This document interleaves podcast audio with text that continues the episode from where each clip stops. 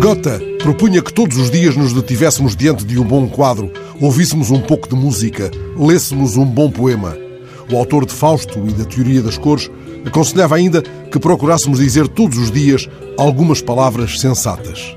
A Ministra da Cultura tomou ontem como boa a recomendação do grande escritor alemão, tendo a sensatez de admitir que as livrarias podem estar abertas se venderem ao postigo. Fez bem. A epítome de pecados e tentações de Mário de Carvalho, que acaba de sair, não é menos eficaz no alívio da fadiga e da tensão muscular do que uma embalagem de vitamina C em pílulas. Mais que mil imagens de António Mega Ferreira afaga a nossa vista cansada, tal como uma monodose de gotas para a secura dos olhos. A correspondência entre Jorge de Sena e João Sarmento Pimentel afronta tão resolutamente a ansiedade como uma dose de ansiolíticos. Os anos da Ania Renault fazem pela nossa memória abalada talvez um pouco mais do que os complexos de glutamina e de vitamina B6. Refiro alguns bons livros acabados de sair, mesmo se Borges recomendava a leitura daqueles que tivessem sido escritos há mais de 100 anos. São vastas as prateleiras das boas livrarias.